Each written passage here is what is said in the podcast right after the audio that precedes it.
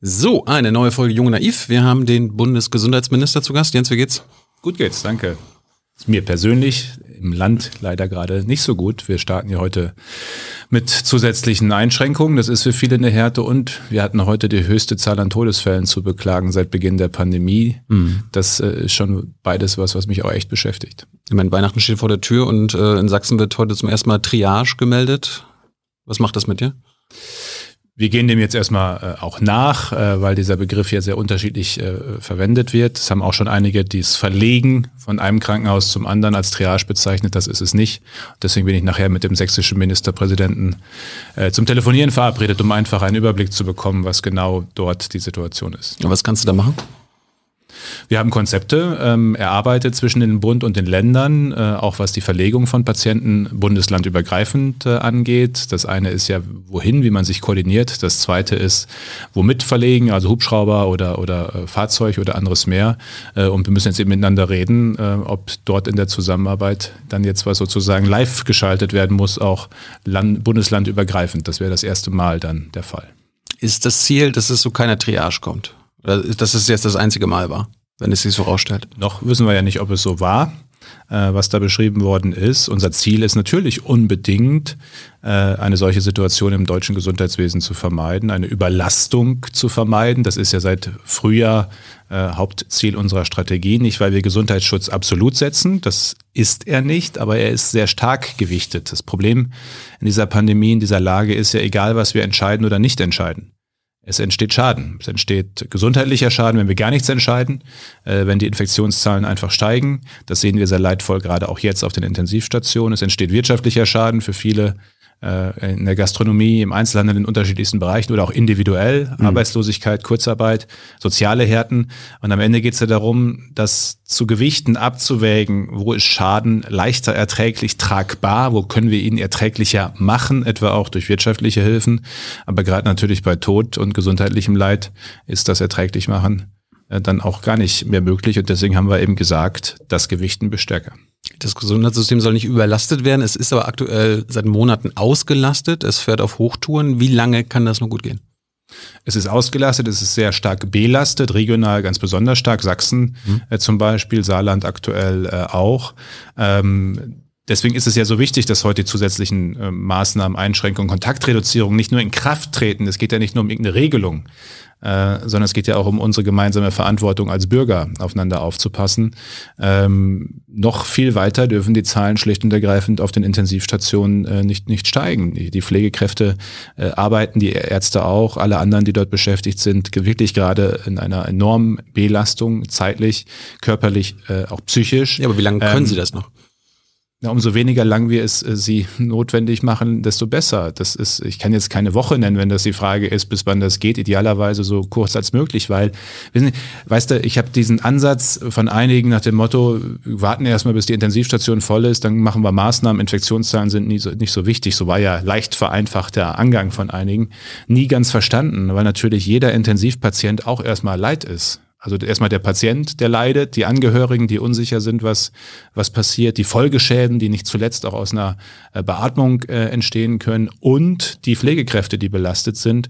Und deswegen ist ja unser Ziel nicht irgendwie äh, die Intensivstationen noch irgendwie händelbar zu halten, sondern idealerweise äh, sie möglichst frei und leer zu haben von Covid-19-Patienten, die erst gar nicht erkranken. Das Problem aktuell bei den Intensivstationen ist ja jetzt nicht, dass es vielen Intensivbetten gibt, sondern dass es fehlende Menschen gibt, die dort äh, die Menschen betreuen können. Ja, das Thema Corona ist ja wie ein Brennglas auch für viele Themen, die vorher schon da waren. Und der Personalmangel in der Pflege mhm. ist ja etwas, was äh, uns schon länger beschäftigt. Auch eines der Hauptthemen äh, für mich seit zweieinhalb Jahren als Gesundheitsminister ist, äh, wo wir zusätzliche Stellen geschaffen haben, finanziert haben. Aber der Arbeitsmarkt ist leergefähigt, diese Stellen eben, das Geld ist da, das ist schon mal neue Qualität, aber es reicht nicht. Äh, diese Stellen müssen auch besetzt werden.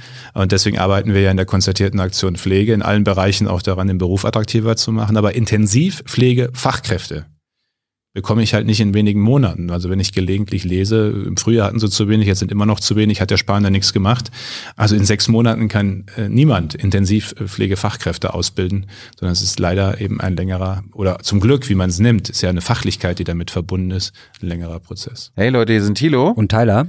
Junge Naiv gibt es ja nur durch eure Unterstützung. Hier gibt's keine Werbung, außer für uns selbst. Das sagst du jetzt auch schon ein paar Jahre, ne? Ja. Aber man muss ja Aber mal es wieder darauf halt, hinweisen. Ne? Stimmt halt. Ne? Und ihr könnt uns per Banküberweisung unterstützen oder PayPal. und wie ihr das alles machen könnt, findet ihr in der Podcast-Beschreibung. Und jetzt geht's weiter. Aber wir brauchen alleine in den nächsten zehn Jahren hunderttausende neue Pflegekräfte. Wo sollen die herkommen? Die können wir ja nicht alle aus dem, aus dem Ausland holen, weil die froh sind, wenn sie hier Arbeit bekommen und mehr verdienen, als wo sie leben. Das Ziel ist ja auch, möglichst viele in Deutschland aus- oder auch umzubilden, umzuschulen. Es gibt ja beides. Äh, Die Ausbildungszahlen steigen übrigens gerade. Wir hatten die höchste Steigerung von einem Jahr zum anderen. Aber reicht nicht, ne? Nein, aber wir können uns auch mal erstmal freuen darüber, dass mit über acht Prozent wir die höchste Steigerung seit sehr, sehr vielen Jahren hatten. Äh, Also viele junge Menschen sich für diesen Beruf entscheiden, ist doch erstmal ein gutes Zeichen auch. Äh, Wir zunehmend auch Umschulungen haben, wo auch, äh, ich habe im eigenen Stammtisch daheim im Münsterland ein, zwei, die mit über 30 umgeschult haben, heute sehr glücklich sind in dem Pflegeberuf, waren vorher im Handwerk, haben ja für sich eben gemerkt, das ist woanders noch besser für sie, auch die Menschen zu erreichen oder auch die zurückzugewinnen, die rausgegangen sind, wegen Stress, Familie, was auch immer, die sagen, ich würde zurückkommen oder Stundenzahl erhöhen, wenn die Arbeitsbedingungen besser werden. Und Genau. meine Antwort ist dann meistens, Thilo, äh, es wird dann besser, wenn ihr zurückkommt, weil dann ist mehr Personal da. Es ist ja ein bisschen auch ein Henne-Ei-Problem gerade, so eine Spirale, äh, die sich immer weiter gedreht hat. Umso mehr gehen, desto schlimmer wird's, desto schlimmer es wird, desto mehr, umso mehr gehen, umso mehr, umso, äh, ähm, und, und, und, und da müssen wir genau andersrum wieder raus. Und dafür ist sehr wichtig, und das ist mir ein echtes Anliegen, und das machen wir seit zweieinhalb Jahren, äh, dass wir einfach verlässlichen Rahmen setzen, wo auch jeder weiß, wenn jetzt mehr Stellen da sind, die werden jetzt auch nicht in zwei Jahren wieder irgendwie weggekürzt. Aber aktuell ist es so, und berichten ja auch viele junge Pflegekräfte, die in der Ausbildung sind oder hier schon arbeiten, dass äh, das, was sie jetzt aktuell machen müssen, selbst in der Ausbildung 10 bis 13 Leute alleine betreuen, das ist sonst in normalen Zeiten, in anderen Jahrzehnten Notstand gewesen. Das ist auch halt heute der Normalfall. Die fühlen sich halt nicht nur völlig überfordert aktuell, der sondern auch ausgebeutet. Ja, das Gefühl äh, kenne ich aus vielen Diskussionen auch mit äh, Pflegeschülerinnen und Schülern äh, und Auszubildenden in dem Bereich. Ähm, deswegen haben wir ja auch sehr bewusst das Thema Praxisanleitung, also dass man auch was beigebracht bekommt in der Praxis. Das ist auch was, was mir sehr häufig beschrieben worden ist, dass das zu oft untergeht im, im Stress des Alltags, nochmal auch freigestellt, extra, äh, extra vergütet. Ähm, aber das ist am Ende eben alles ein Symptom der immer gleichen Ausgangslage, zu wenig Personal damit Stress, damit zu wenig Zeit, äh, sich auch um die Auszubildenden zu kümmern, wie es eigentlich äh, notwendig wäre. Äh, aber ich weiß nicht, ob du sie hast. Die eine Maßnahme, die das morgen verändert, gibt's halt nicht, sondern wir drehen an allen Schrauben, wir ziehen alle Register, um es Zug um Zug besser zu machen. Und dabei entsteht ja eines. Wir haben manchmal das Gefühl, sozusagen, wir sind mit vollem, äh, mit vollem Rohr drauf äh, Wasserstrahl sozusagen auf das Problem. Äh, und viele in der Pflege sagen, das sind aber nur Tropfen auf dem heißen Stein. Also es ist ja auch eine Frage sozusagen, manchmal habe ich so den Eindruck, wir das ist dann auch die Wahrnehmung der Pflegekräfte, die leben in einer anderen Welt. Nach dem Motto, die sagen immer, was sie alles tun, bei uns kommt nichts an. Und das zeigt eben, dass Stellen schaffen, finanzieren, die Ausbildungsberufe verändern, Ausbildungsvergütung zahlen, die Löhne erhöhen. All das ist ja passiert die letzten zweieinhalb Jahre und wird weiter passieren, dass das echt ein längerer Prozess ist äh, und das nicht mal eben dann alles verändert. Ähm, und wir deswegen immer nur wieder sagen können, wir arbeiten dran, wir machen es Zug um Zug besser, äh, aber wir müssen eben gemeinsam auch Geduld haben. Es ist leider nicht in vier Monaten oder auch nur äh, zwölf oder 24 Monaten vollständig aufzulösen. Leider. Und diese Krise gerade aktuell, die verstärkt das natürlich noch. Siehst du dich in irgendeiner Verantwortung für die Pflegekräfte? Na klar, ich bin der zuständige Minister. Das heißt, wenn die meckern, dass sie sich ausgebeutet fühlen oder ausgebeutet werden, dann bist du genau der richtige Ansprechpartner. dann beschäftigt mich das nicht nur gedanklich, äh, sondern äh, natürlich auch in der Frage, was ich tun kann, um Unterschied zu machen. Und das mache ich seit zweieinhalb Jahren gemeinsam mit dem Bundestag, mit anderen Verantwortlichen. Weil, wie gesagt, wir haben in den letzten zweieinhalb Jahren mehr verändert in den äh, Arbeitsbedingungen, in den Rahmenbedingungen, in der Finanzierung der Pflege als in 20 Jahren zuvor. Ich akzeptiere jeden, der sagt zu langsam oder ich akzeptiere auch, wenn jemand sagt, reicht noch nicht oder es kommt noch nicht an. Ähm, und gleichzeitig äh, wie gesagt, ist das eines meiner großen Hauptthemen äh, als Bundesminister für Gesundheit, genau der Bereich Pflege. was uns alle Pflegekräfte immer wieder sagen, was sie am meisten stört und was weg muss, ist ähm, der Profitzwang. Und äh, das konkrete Beispiel sind die Fallpauschalen. Warum kommen die nicht weg? Ich meine, wir machen ja bei der Feuerwehr, sagen wir ja auch nicht, die werden pro Feuer bezahlt. Also zum ersten haben wir die Pflege ja rausgenommen aus genau diesem Fallpauschalenfinanzierung. Seit dem 1.1. dieses Jahres äh, ist die Pflege raus und alles, was für Pflege aufgewendet wird im Krankenhaus. Welche, welche Pflege meinst du? Die Krankenpflege. Krankenhauspflege, genau. In, den, in den Pflegeheimen gibt es ja auch keine Fallpauschale. Die Fallpauschale ist ja, Ja. sozusagen äh, die Finanzierung in den Krankenhäusern. Das zweite ist, ich kenne das Beispiel mit der Feuerwehr oder auch der Polizeiwache. Es gibt nur einen entscheidenden Unterschied. Äh, Es kann nicht jeder eine Feuerwehr eröffnen äh, und sie ist auch bedarfsgerecht verteilt über die Stadt und über das Land. Krankenhäuser haben wir in bestimmten Regionen zu viele und in anderen Regionen zu wenige. Es ist Vielleicht sollten wir das wie die Polizei und die Feuerwehr bedarfsgerecht verteilen. Eine bedarfsgerechte Steuerung, bin ich sofort dafür. Sie ist aber Voraussetzung auch für eine andere Finanzierung. Wenn man sagt, wir wollen eine Ist-Kostenfinanzierung machen als Daseinsvorsorge, die Kosten, die anfallen, sollen erstattet werden. Wenn man sich dem gedanklich überhaupt so nähert als Konzept, dann geht das aus meiner Sicht nur, wenn man vorher überhaupt mal eine bedarfsgerechte Struktur geschafft hat. Ich komme ja aus dem Münsterland, setze ich mich gleich in die Nesseln. In Münster gibt es objektiv zu viele Krankenhäuser mit zu vielen Betten. Ähm, Und das ist jetzt nicht sozusagen ein Thema, dass die nicht ausgelastet werden. Die Frage ist nur, wie sind die Ressourcen optimal eingesetzt, auch die Personalressourcen zum Beispiel. Im Ruhrgebiet, in Berlin, äh, immer wenn ich über Krankenhäuser rede und die Struktur, äh, dann haben alle Sorge auf dem Land. Wir wollen oder wir reden hier nicht über die, äh, das einzelne Krankenhaus äh, einsam auf dem Land, das unbedingt notwendig ist. Wir reden hier über Strukturen, ähm, äh, wo einfach äh, auch das Geld, ich meine, es ist ja zwangseingenommenes Geld. Ne? Ich meine, wir beiden zahlen gerne unsere Beiträge in die Krankenversicherung, aber andere sehen das eher auch als erstmal Zwangsabgabe per Gesetz. Und ich finde, das ist schon auch eine Verpflichtung, das Geld dann auch effizient einzusetzen. Und die Fallpauschalen haben in sich die Idee, dass das Geld dahin fließt, wo Patienten behandelt werden. Ist das also immer noch der richtige Maßstab für dich? Es ist nicht die perfekte Finanzierung, ähm, aber in der gegebenen Struktur, ähm, mit den Krankenhausstrukturen, wie sie sind, ist es aus meiner Sicht äh, die, die, der beste Weg, das Geld auch so zu verteilen, dass es dahin geht, wo Patienten behandelt. Was wäre denn, was wäre denn der Alternativvorschlag? Nee, warum, warum ändern wir die Struktur nicht? Warum, warum, Das nehmen wir, warum nehmen wir den Profitzwang nicht raus? Ich meine, allein 2018, wir haben ja ein Drittel aller Kliniken in Deutschland sind privatisiert, sind privat. 2018 haben die zusammen eine Milliarde Euro Gewinn gemacht. Werden diese eine Milliarde Euro nicht besser aufgehoben im System? Ja, aber mit der Logik, äh, Ärzte machen Gewinn, Apotheken machen Gewinn, Zahnärzte machen Gewinn. Können wir auch drüber reden. Willst jetzt alles verstaatlichen? Also ich, mein Eindruck ist übrigens, äh, das staatliche System, Großbritannien ist ein staatliches System, Frankreich ist ein viel staatlicheres System. Wir reden jetzt über Die- unser System. Ja, aber wir können ja vielleicht mal in der Krise sehen, dass unser System ziemlich stark ist. Die staatlichen Systeme sind nicht besser durch die Krise gekommen als unseres und die rein privaten, USA, auch nicht. Äh, sondern das System, wie wir es haben, aus meiner Sicht grundsätzlich, äh, zwischen dem eben Daseinsvorsorge, ähm, Versicherungsmöglichkeit für jeden, Versicherungsschutz für jeden, klare rechtliche Regeln, was Preise angeht, was Zugang angeht, was Strukturen und Verteilung angeht, sehr starken rechtlichen Rahmen und gleichzeitig aber eben auch Akteure, die in eigener Verantwortung, auch in eigener finanzieller Verantwortung handeln, äh, dass am Ende das schon gute Ergebnisse aber, aber erbringt. du erkennst an, private Kliniken äh, schöpfen Geld aus, aus dem Gesundheitssystem ab, was zum Beispiel besser aufgehoben wäre bei unseren Die Pflegekräften. Frage ist ja, was mit dem Gewinn äh, passiert. Auch, auch äh, eine Gut, das ist ein Aktienunternehmen. Auch ein da kannst du ja denken, was damit passiert. nicht selten wird auch in Aktienunternehmen, ich kann jetzt nicht für alle sprechen, aber auch investiert aus Gewinnen. Äh, die Frage ist doch, woraus entsteht der Gewinn? Entsteht der Gewinn daraus, dass zu, Ausbeutung Jetzt der warte. Pflegekräfte. Das ist jetzt deine Vermutung, geht ja gar nicht mehr. Seit dem 1.1. kann man nicht mehr zu Lasten der Pflege sparen, weil das passiert ist. Unbestritten, hat's gegeben, haben wir ja das Gesetz geändert. Es kann nicht mehr zu Last, wer, wer spart bei den Pflegekräften, kriegt halt weniger Geld. Er kriegt nur so viel erstattet, wie er für Pflege ausgibt. Andersrum, wenn er mehr für Pflege ausgibt, gibt's auch mehr.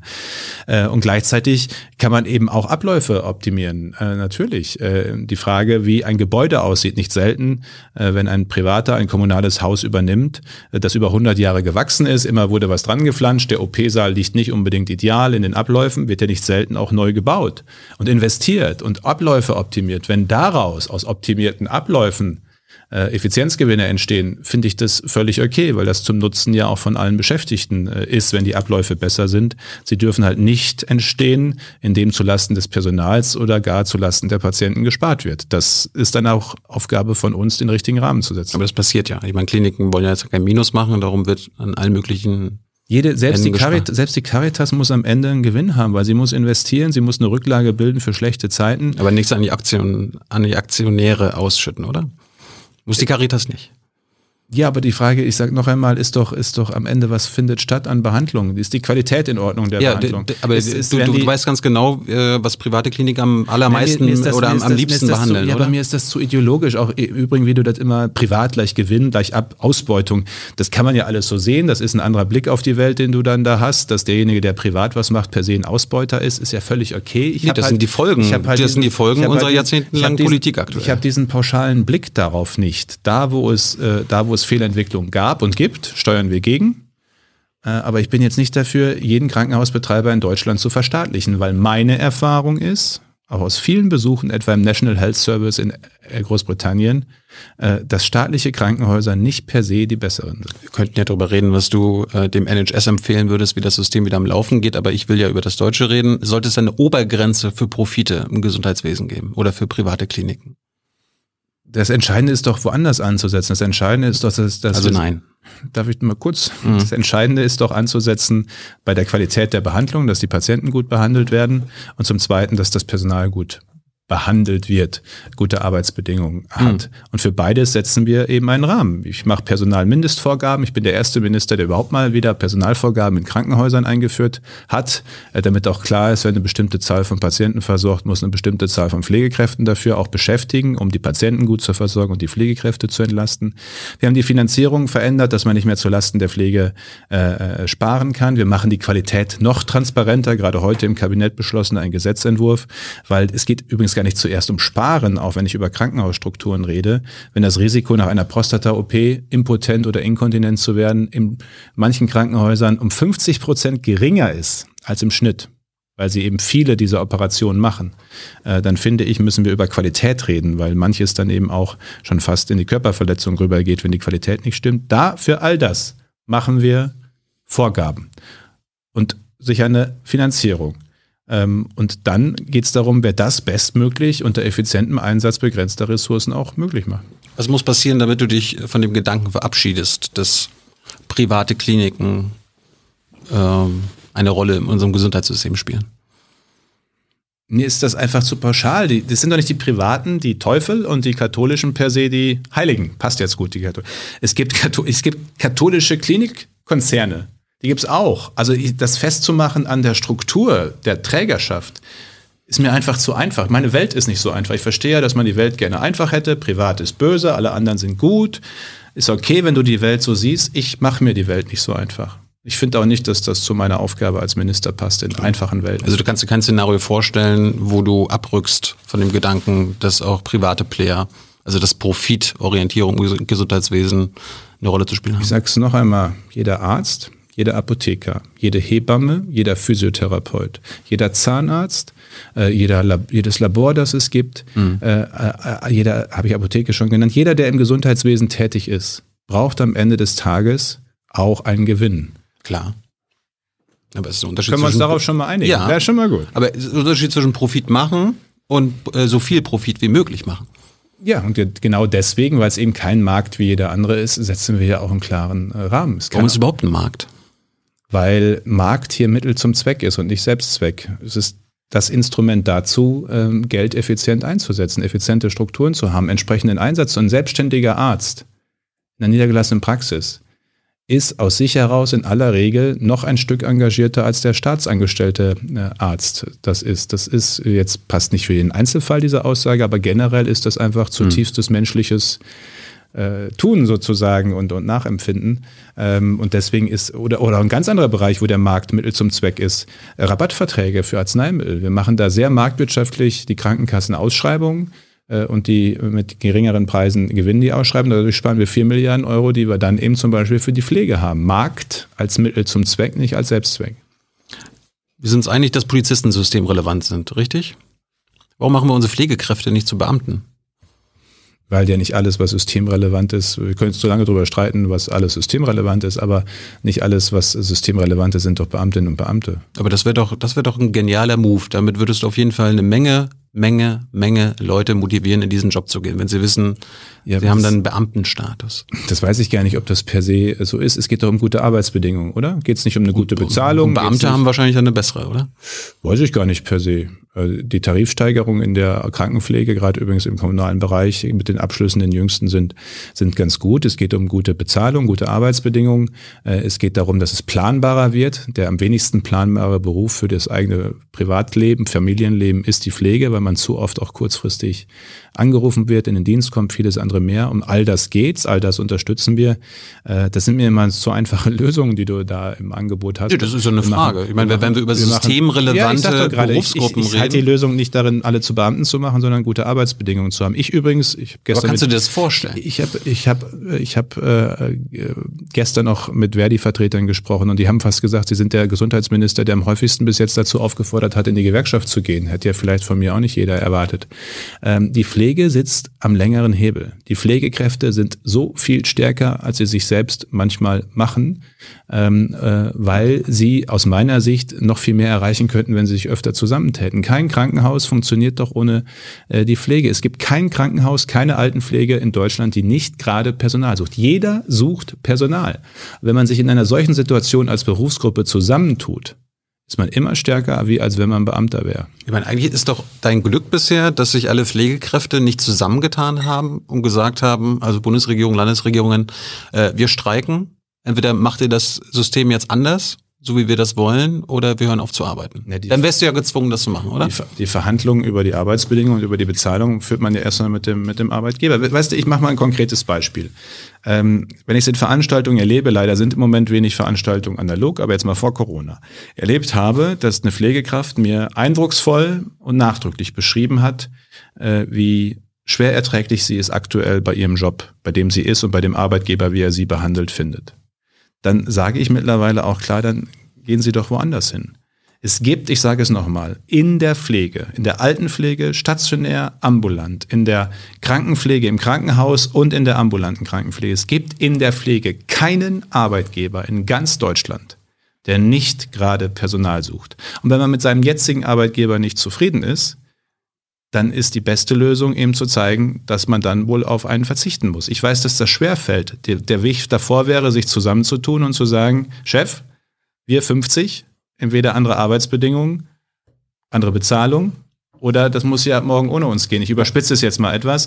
Äh, aber, aber die Ärzte schaffen das doch auch, obwohl sie viel, viel weniger sind. Und das ist das, was ich der Pflege auch versuche, immer wieder den Pflegekräften zu vermitteln. Pflegekammern. Ich bedauere es zutiefst, dass es nicht gelingt, aber das geht nur, wenn die Pflege selber will, äh, Pflegekammern flächendeckend in Deutschland zu installieren, um diesen Beruf besser zu vertreten, auch in seinem Berufsbild äh, selbst. Aber es funktioniert irgendwie auch nicht, das ist jetzt auch nicht mein Verständnis von Bürgern, äh, dass irgendwie äh, man immer sagt, Problem, muss aber jetzt jedes Problem äh, der Minister in Berlin lösen. Ich finde, der Berufsstand, und das gehört auch zu meinem Bild von Pflegekräften und ihrem Einsatz im Alltag, hat auch eine gewisse Pflicht, sich auch selbst zu vertreten und Verantwortung zu Ich meine, der Vorteil ist ja auch, die haben ja eine emotionale Bindung, anders als die meisten Ärzte, sind die Pflegekräfte jeden Tag im Zimmer und die würden es gar nicht übers Herz bringen, dann zu sagen, okay, ich muss jetzt für meinen Beruf hier streiken. Deswegen, deswegen ist ja auch das Wichtige, nicht ich individuell.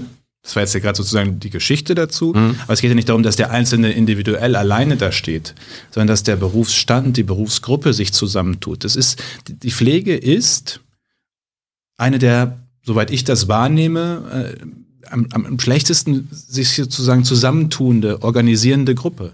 Sie sind, die, die sind wahnsinnig engagiert, äh, fachlich super versiert, äh, mit einer guten Ausbildung. Aber wenn es darum geht, ich sag nochmal, dass ich zu Gewerkschaften aufrufe, hätte auch keiner gedacht. Aber wenn es darum geht, sich Du bist nicht bei der SPD oder der Linken, ne? wenn es darum geht, ja, aber die Idee dahinter, Arbeitnehmer tun sich zusammen, Hm. ist ja erstmal eine äh, auch von, von, äh, äh, von gemeinsamer Verantwortungsübernahme und gemeinsamem Handeln und nicht auf den Staat warten. Die Idee dahinter finde ich ja erstmal richtig. Also die, die, in Gewerkschaften zu gehen, äh, eine, eine Pflegekammer möglich zu machen, sich äh, innerhalb des Unternehmens zu organisieren. Das ist etwas, was aus meiner Sicht an bestimmten Stellen, und da ermuntere ich die Pflege, wo ich kann, eben, äh, eben auch noch ein Stück besser geht. Dann kann man noch besser einen Unterschied machen, vor allem in Tarifverhandlungen und vor allem in der Vertretung des eigenen Berufsstandes. Wie gerne hätte ich hier in Berlin, wenn ich über Gesetze diskutiere, eine Pflegekammer, mit der ich diskutiere. Ich habe eine Apothekerkammer, ich habe eine Ärztekammer. Ich habe, ich weiß gar nicht, was noch alles an Kammern habe, aber eine Pflegekammer, der stärkste Beruf zahlenmäßig im Gesundheitswesen, den habe ich nicht als einheitlichen Ansprechpartner. Das schwächste Glied fehlt. Eigentlich das stärkste Glied spielt seine Stärke nicht aus, so würde ich sagen. Kommen wir mal jetzt zu äh, Weihnachten. Wusstest du, dass der Virus gar nicht Weihnachten feiert? Ja. Und dass quasi die Regelung und die Sonderregeln für Familien und so weiter jetzt quasi ein Weihnachtsgeschenk für das Virus sein werden? Deswegen sind die Sonderregelungen, wenn man sie denn so nennen will, ja auch stark äh, äh reduziert. Ich, ich sehe das absolut so. Aber trotzdem macht ihr dem Virus Weihnachtsgeschenke. Ich äh, finde, das größte Weihnachtsgeschenk, das wir uns alle gegenseitig machen können, äh, ist auf die Gesundheit des jeweils anderen zu achten, Kontakte zu reduzieren, sich möglichst wenig zu treffen. Aber ich kann, ich, ich kann, trotzdem, ich kann trotzdem Kontakte treffen. Ja, Thilo, aber die Frage ist ja nicht, was du kannst, sondern was du tust. Also diese, diese Vorstellung, der Staat muss mir aber sagen, was ich darf oder nicht, und dann mache ich einfach, reize ich immer aus, alles, was ich darf, die finde ich irgendwie so eine ganz, also ich finde es strange, manche Debatte. Nach ja, dem Motto, es tun ja manche Nach dem das, Motto, das, ich das darf jetzt, ja nach dem Motto, ich darf jetzt theoretisch, äh, dürfen wir uns immer mit zwei Hausständen zu fünf treffen. Also sehe ich, dass ich am 25.12. mindestens zehn Leute besuche und jeweils mit fünf Leuten dann da mit zwei Hausständen sitze. Also ich sehe, dass ich irgendwie die Regel für mich optimal ausreize. Mhm. Wenn, das ist nicht mein Verständnis von Verantwortung äh, übernehmen für sich und äh, für andere. Ja, aber dann kann man ja andere Regeln machen. Ansonsten gibt man ja quasi die denen, die, die sich nicht daran halten wollen, die doch, die können doch das, was die Menschen zu Hause machen, in Wahrheit eh nicht abschließend äh, kontrollieren. Also ich habe jetzt nicht vor, dass wir in jede Wohnung gehen und irgendwie gucken, wer ja, Hoffentlich da. nicht. Der eben, hoffentlich nicht.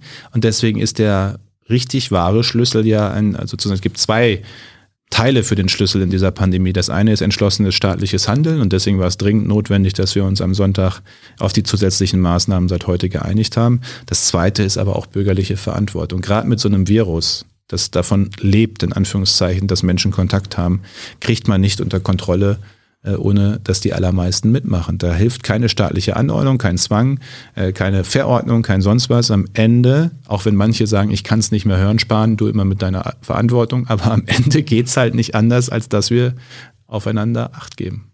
Aber warum können wir uns das leisten, jetzt an Weihnachten solche Sonderregeln zu machen? Weil du musst doch auch damit rechnen, dass Anfang Januar Neuhöchststand dadurch die, die, erreicht wird. Die Regeln zu Weihnachten sind ja jetzt tatsächlich mit den Entscheidungen von Sonntag richtigerweise auch nochmal weiter äh, eingeschränkt. Ja, aber es gibt immer noch Sonderregeln. Eingeschränkt äh, worden, weil natürlich für viele das Zusammentreffen in der engeren Familie auch einfach ein, ein wichtiges Thema ist. Aber ich sage noch einmal, jeder von uns hat es ja auch in der Hand, wie und in welchem Umfang dieses Treffen äh, äh, stattfindet. Man kann sich ja auch mit, selbst in der Familie, auch wenn es schwerfällt, mit Masken gegebenenfalls schützen, wenn jemand in der Familie besonders verwundbar ist, Vorerkrankung ist, höchstbetagt äh, ist, äh, geht es ja dann äh, mit der FFP2-Maske zum Beispiel und man passt dabei aufeinander auf. Viele gehen in die Selbstquarantäne ein paar Tage vorher mhm. ähm, und, und passen äh, da auf. Äh, manch einer hat die Chance, sicherlich auch einen Test äh, vorher, äh, vorher zu machen. Und gleichzeitig denke ich mir andersrum, da bin ich, sehe ich das ja wie du, äh, wenn ich dann immer höre, Weihnachten kommt die Familie zusammen. Also ich wünsche mir schon, dass Familien häufiger zusammenkommen als jetzt nur an Weihnachten und nur zu dem Anlass. Weihnachten ist ein wichtiges Fest, äh, äh, ein christlich wichtiges Fest, aber es ist vor allem auch ein Fest, wo, ich sage es noch einmal, Gesundheit sich schenken ja das größtmögliche Geschenk ist. Ich meine, wir haben ja auch keine Sonderregeln beim Chanukka gemacht oder beim Ramadan. Warum jetzt bei Weihnachten? Es sind ja jetzt, also die Frage ist doch, was ist jetzt hier die Definition von Sonderregeln? Wenn ich mal schaue auf die, äh, im Übrigen auch auf den Sommer und wo wir Ausbruchsgeschehen hatten, waren es nicht selten religiöse Zusammenkünfte oder das, was danach an Feiern folgte, mhm. äh, von der Hochzeitsfeier in der katholischen oder in der, in der muslimischen Großfamilie. Ähm, am Ende geht es immer wieder um das Gleiche. Wo kommen wir eng zusammen? Ähm, äh, und wo machen wir es diesem Virus besonders, äh, besonders leicht? Und da haben wir jetzt halt alle eine Verantwortung. Und ich habe den Eindruck, äh, die spüren, die spüren auch die allermeisten Bürgerinnen und Bürger, äh, eben aufeinander aufzupassen. Und ich sage nochmal, mir schreiben nicht wenige, ich kann es nicht mehr hören, Herr Spahn, aber nützt dir alle nix. Äh, der Staat alleine wird dieses Ding nicht unter Kontrolle kriegen. Erklär mir mal, warum sich drei befreundete Singles an Heiligabend nicht zusammensetzen können, aber fünf Familienmitglieder. Was, was für eine Vorstellung steckt dahinter? Die also ich halte ehrlich gesagt nichts davon, äh, diese ganzen Details immer hoch und runter zu diskutieren, weil das kommt. Ja, aber es ist, das ist ja Darf ich mal interessant. kurz mal, ja, ich, ich sage auch was dazu, aber es kommt für mich irgendwann in so eine, in so was Gouvernantenhaftes nach dem Motto, ich erzähle dir jetzt noch, we, dann sagt der eine, soll es online einkaufen und der andere sagt so rum. Ich finde, wir müssen echt ein bisschen aufpassen, dass wir nicht im Detail jetzt in, im Einzelfall ein bisschen übergriffig werden. Das schafft auch nicht Akzeptanz. Aber jetzt zu der Frage. Ähm, die Idee der Haushalte, die sich treffen, ist ja, dass ein Haushalt äh, beständig eh zusammen ist. Und das was anderes ist, als wenn drei oder fünf oder zehn, die aus sozusagen ganz anderen Zusammenhängen zusammenkommen und dann wieder auseinandergehen. Das erhöht einfach die Zahl der Kontakte sozusagen, die indirekt damit verknüpft sind. Ähm, äh, wenn ich mit meinem Mann bin ich halt äh, viele, viele Stunden jeden Tag zusammen. Wenn ich mit dem zusammen was unternehme über Tag, ist das Risiko überschaubar. Ähm, wenn wir noch weitere Leute treffen, steigt natürlich mit jedem einfach das Risiko. Das ist der Gedanke dahinter. Ja, aber ich meine, ich, ich könnte jetzt, ich könnte immer noch meine Eltern jetzt nach Berlin zu We- Weihnachten einladen. Ich kann meine Schwester mit ihren drei Kindern Ja. und ihrem Ehemann bei mir Weihnachten feiern lassen. Aber ich kann nicht zwei meiner Freunde Aber, einladen. aber das Allerbeste wäre doch einfach, so schwer es fällt, weder das eine noch das andere. Das stimmt, da sind wir, da sind wir uns einig. Aber es wird Menschen geben, die das machen wollen. Und das ermöglichte ihnen. Warum die fünf Familienmitglieder und nicht meine zwei Freunde? Das habe ich ja gerade schon hergeleitet, weil es da um zwei Haushalte geht, die sich treffen.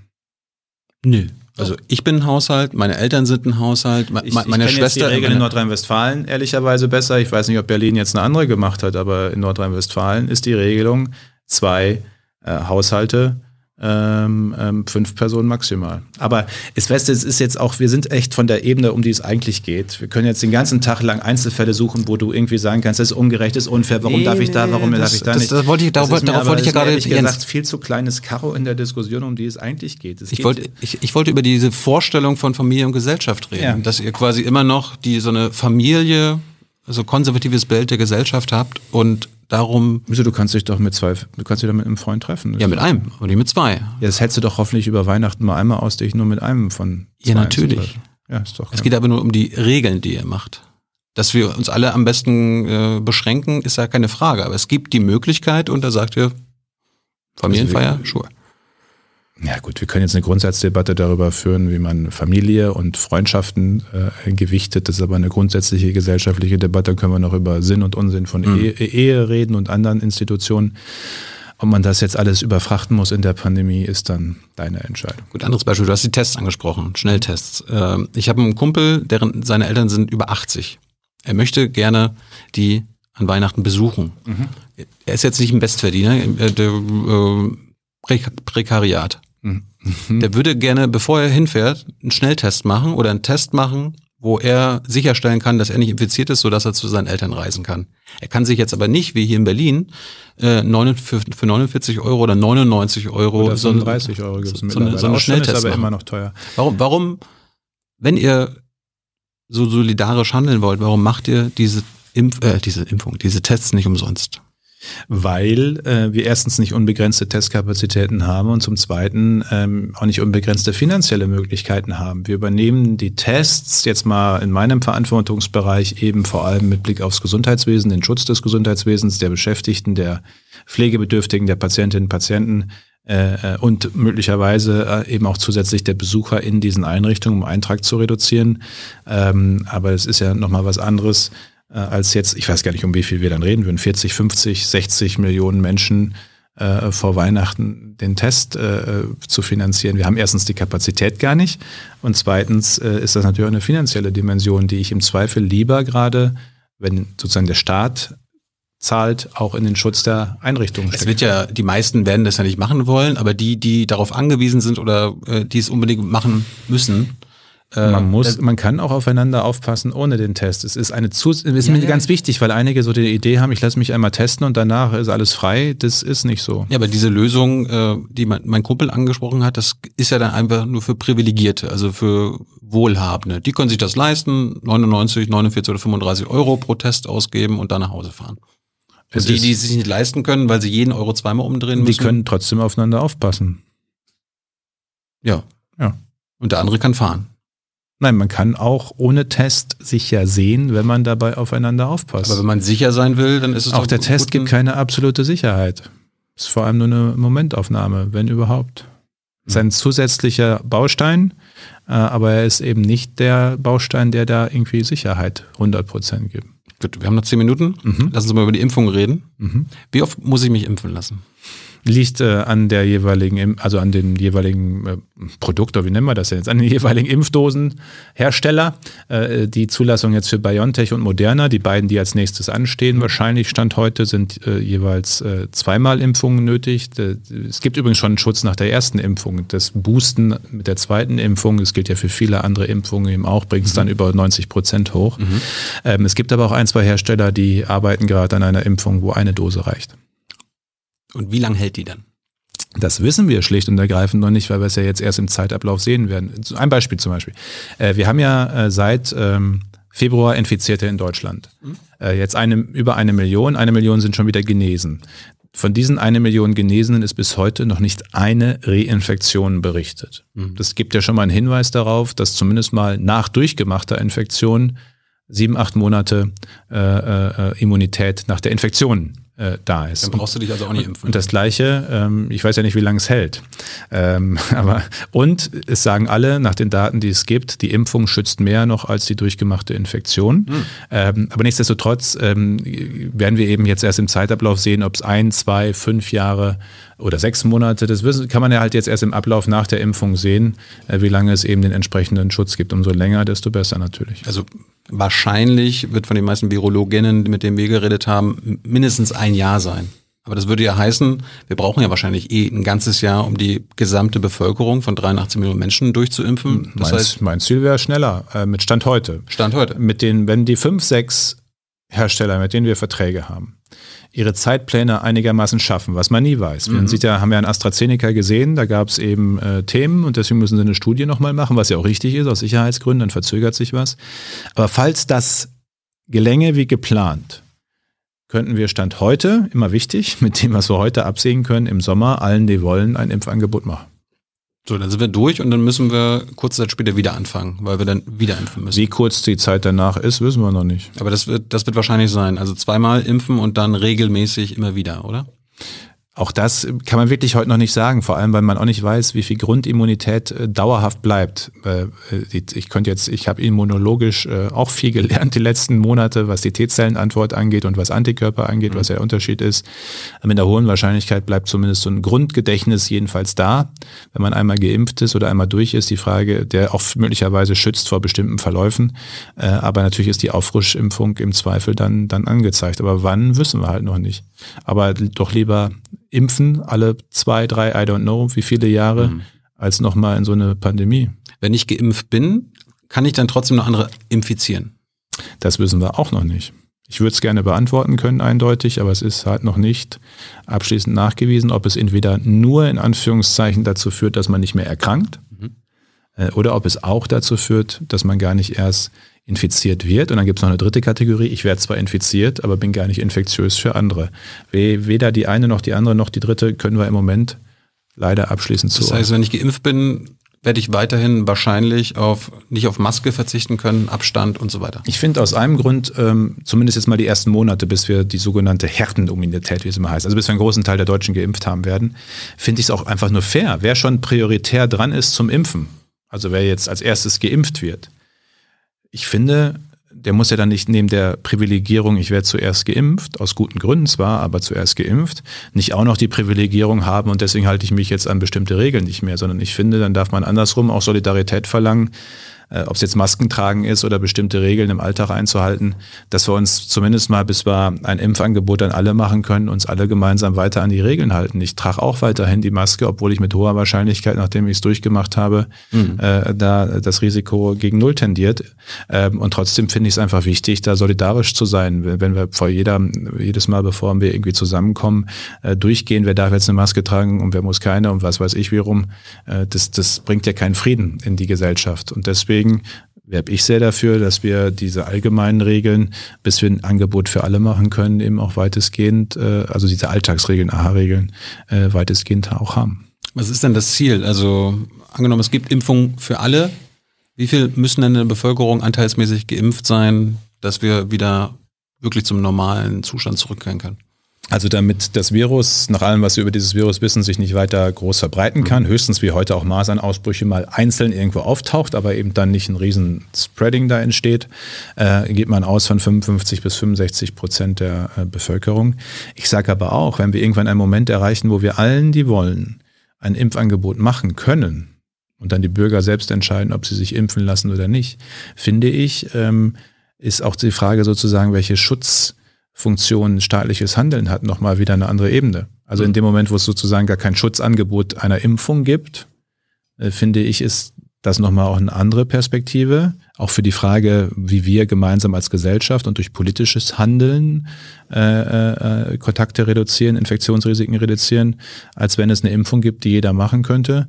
Äh, und wenn dann manche sagen, ich will sie aber nicht wahrnehmen, finde ich, können die dann aber andersrum nicht einfordern, dass die Politik jetzt aber Kontaktbeschränkungen weiterhin anordnet, äh, weil man könnte sich ja auch einfach impfen lassen. Hey Leute, Thilo hier. Unsere naive Arbeit in der Bundespressekonferenz und unsere wöchentlichen Interviews, die sind nur möglich, weil ihr uns finanziell unterstützt. Und damit das so bleibt, bitten wir euch, uns entweder per Banküberweisung oder PayPal zu unterstützen. Weitere Infos findet ihr in der Podcast-Beschreibung. Danke dafür. Was hältst du davon, ähm, Menschen, die jetzt zweifeln, sich impfen zu lassen oder vorsichtig sind oder sich ganz verweigern, äh, sie im Englischen würde man sagen Incentives, also mit Anreizen äh, füttern? Zum Nämlich? Beispiel, zum Beispiel beim Blutspenden, wenn ich Blutspenden gehe, bekomme ich ja auch Geld. Was ist, wenn man den Leuten sagt, ihr bekommt, keine Ahnung, 100 Euro, wenn ihr euch impfen lasst? Mein Eindruck spontan wäre, dass das nicht das Vertrauen in die Impfung stärkt, weil dann fangen die Ersten an, guck, jetzt müssen sie schon Geld geben, äh, damit überhaupt jemand sich impfen lässt. Äh, Das halte ich ehrlich, Aber, aber, wenn wir jetzt im Jahr hier sitzen und wir haben nur 45 Prozent der Bevölkerung äh, geimpft, dann müsst ihr euch ja irgendwas einfallen lassen. Und Impfpflicht ist ja für dich ein Tabuthema offenbar. das heißt, wir müssen uns was einfallen lassen. Wir machen aufgeklärten, mündigen Bürgern, das ist immer noch mein Bild vom Bürger, ein Angebot, sich und andere zu schützen. Ja, aber es Und- gibt ja auch Idioten. Ja, das ist wahr, aber ich gehe jetzt mal davon aus, dass die Idioten nicht in der Mehrheit sind. Das ist jedenfalls nicht mein Eindruck von unserer Gesellschaft. Ähm, und wenn wir dieses Angebot machen äh, und es nicht wahrgenommen wird, dann finde ich, ist das eine andere Situation als heute, wo wir das Angebot nicht machen können. Und über diese Situation möchtest du noch nicht nachdenken. Was soll ich darüber nachdenken? Ich bleib dabei, es bleibt ein Impfangebot. Ich sage nur, habe ich ja gerade schon gesagt, diejenigen, die weder sich impfen lassen wollen, und damit sich und andere schützen wollen, die das weder muss ich streichen, die das nicht tun wollen, können dann ja nicht andersrum sagen, aber Staat, jetzt musst du mich bitte vor allen anderen trotzdem schützen. Äh, Der Teil funktioniert ja nicht. Der Staat macht ein Schutzangebot, nämlich durch die Impfung. Und wer dann sagt, will ich aber nicht, äh, aus eigener Entscheidung, der lebt dann auch sehr bewusst mit dem Risiko, obwohl der Staat, die Gesellschaft ihm ein Schutzangebot gemacht hat. Warum ist Impfpflicht ein Tabuthema? Du hast ja selbst. Äh, Tabuthema, wir reden darüber, kann man drüber reden. Ja, aber es wird ja immer so getan, nein, nein, nein, keine Impfpflicht, keine Impfpflicht. Bei den Masern, hast du ja von angesprochen, da gibt es eine Impfpflicht. Warum ist Das ist kein Tabuthema, ist einfach ein, für mich eine politische, gesellschaftliche aufpassen, und eine grundsätzliche äh, Frage. Ähm, beim mache ich erst dieses und dann mache ich Masern. Äh, bei Covid-19 reicht eine Durchimpfung von 55 bis 65 Prozent. Ich bin weiterhin sehr zuversichtlich, dass wir diese Größenordnung auch durch äh, Überzeugung äh, erreichen. Und wo man freiwillig zum Ziel kommt, finde ich, muss man über andere Maßnahmen auch nicht äh, äh, nachdenken. Zum Zweiten ist es jetzt auch einfach eine, eine besondere äh, Situation, eine pandemische Situation, eine Situation, wo es noch mehr als sonst auch einfach um, um Vertrauen, Transparenz äh, und auch äh, sozusagen sich gegenseitig zuhören, aufklären, informieren geht. Äh, Und ich finde, dieser Weg ist immer leichter zu beschreiten, als wenn dann da irgendwas Verpflichtendes darüber äh, steht oder hängt. Ähm, und deswegen beschreiten wir auch diesen Weg so. Bei den Masern ist es so, dass du über 95 Prozent Durchimpfungsquote brauchst, deutlich höher, weil Masern noch viel ansteckender sind als, äh, als Corona. Noch ansteckender sind übrigens die Windpocken. Die schaffen es über 200 Meter jemand anderen anzustecken. Äh, deswegen heißen sie auch Windpocken ähm, äh, an der äh, Stelle. Jedenfalls bei den Masern brauchst du eine höhere Durchimpfungsquote. Äh, und wir haben auch keine verpflichtende Impfung generell, sondern wir haben eine für diejenigen, die in Gemeinschaftseinrichtungen sind. Und gerade in Gemeinschaftseinrichtungen geht es wieder um den Gedanken, ich schütze nicht zuerst mich, sondern ich schütze auch die anderen äh, äh, vor allem gleich mit. Gut, letztes kurzes Thema noch. Äh, bei der Impfung, es ist ja eine Menge Steuergelder in die Impfentwicklung geflossen. Ich glaube, allein für BioNTech über 300 Millionen Euro aus EU und deutschen äh, Staatskassen. Äh, das Unternehmen macht jetzt aber Gewinn. Mit Das ist schon wieder das Thema. ja, ja, Ja. pass auf. Die, die machen ja quasi Gewinn, Profit mit diesen Impfstoffen, obwohl das äh, staatliche Investitionen gab. Findest du das einen fairen Deal, dass es staatliche Investitionen gibt, aber die Profite dann privatisiert sind? Es sind ja zwei Dinge. Das eine ist Forschungsförderung und das andere ist Produktionssicherung sozusagen. Wir haben zwei beides gemacht. Das eine ist, äh, das ist mit den meisten anderen Herstellern auch so, wir zahlen jetzt schon etwas, damit die jetzt schon in Produktion investieren, also den Aufbau von Produktionslinien, damit wir mit dem Tag der Zulassung, so wie es jetzt auch passieren wird, direkt Produkte haben, direkt ausgeliefert werden können. Im normalen Verfahren würde das hintereinander über viele Monate, wenn nicht länger, äh, passieren. Und da finde ich es auch gerechtfertigt, weil wir haben unbedingt ein Interesse daran, dass schnell produziert äh, äh, wird und sichern uns dann eben die Kapazitäten an der Stelle schon. Das gleiche gilt ja bei der Forschung äh, äh, auch. Äh, wir haben Interesse an schneller Forschung für die Menschheit.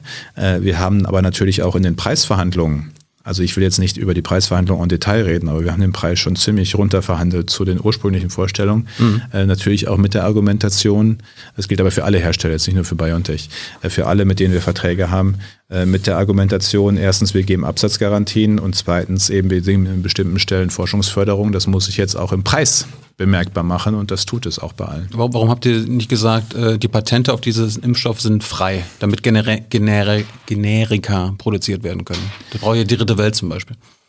Es gibt ja auch da, wenn Förderung erfolgt über die internationalen, äh, genau dafür vorgesehenen äh, äh, äh Institutionen, CEPI zum Beispiel, Impfstoffförderung international oder über die WHO. Äh, da wird dann von akzeptablen Preisen für afrikanische Staaten geredet, aber nicht für, äh, ich bin, für freie ich bin, Patente. Ich bin sehr sicher und sehr optimistisch und sehr zuversichtlich und das ist auch grundangelegt eben in diesen Verträgen und Regelungen, dass wir bei diesem Impfstoff so schnell wie wahrscheinlich bei noch nie einem Impfstoff zuvor für die ganze Menschheit Versorgung sicherstellen können. Und Deutschland wird seinen Anteil Anteil daran auch leisten. Wir leisten ihn übrigens auch dadurch, dass wir überhaupt die Forschung finanzieren und den Produktionsaufbau, ja. weil dadurch ist, äh, ist überhaupt das Produkt erstmal da. Äh, BioNTech Pfizer planen allein für nächstes Jahr, Stand heute, wenn sie es nicht noch weiter skalieren können, 1,3 Milliarden Dosen. Ich weiß von den anderen Herstellern, dass die in ähnlichen Größenordnungen planen. Das heißt also, wir werden, wenn alle zur Zulassung kommen, innerhalb von ein, zwei Jahren Maximum, wenn alle zur Zulassung kommen, Dosen haben, mit denen wir die ganze Welt werden impfen können. Und wir werden es auch tun und wir werden es auch unterstützen, auch finanziell. Aber die Profite können diese Unternehmen einstreichen. Das findest du jetzt okay? Es ist sehr unterschiedlich. Es gibt Unternehmen wie AstraZeneca, die einen, für die pandemische Lage einen Non-Profit-Preis äh, machen. Um das auch mal ausdrücklich zu erwähnen, das haben die sehr bewusst äh, entschieden. Aber mhm. AstraZeneca ist eben auch kein Startup. BioNTech und CureVac haben ihr erstes Produkt ever am Markt. Äh, AstraZeneca kann äh, die Dinge natürlich auch äh, etwas anders angehen in der Vorfinanzierung. Ähm, aber dafür haben wir eben da die Preise auch entsprechend, wie gesagt, äh, äh, aus unserer Sicht, also wir zahlen nicht viel mehr, als wir für eine Grippeimpfung zahlen. Und das finde ich, da kann man mit umgehen. Jens, vielen Dank für deine, deine Zeit. Du musst wieder los. Lass uns andermal vielleicht ein bisschen länger Sehr reden. Gerne. Und apropos Zahlen, ihr wisst, dank eurer Unterstützung gibt es dieses Format. Wir sind nämlich nicht kommerziell. Ja, aber irgendjemand zahlt doch offensichtlich. Ja, aber das sind quasi Geldgeschenke oder Spenden, wie man sagt. Mhm. Danke, Jens. Ciao. Ja.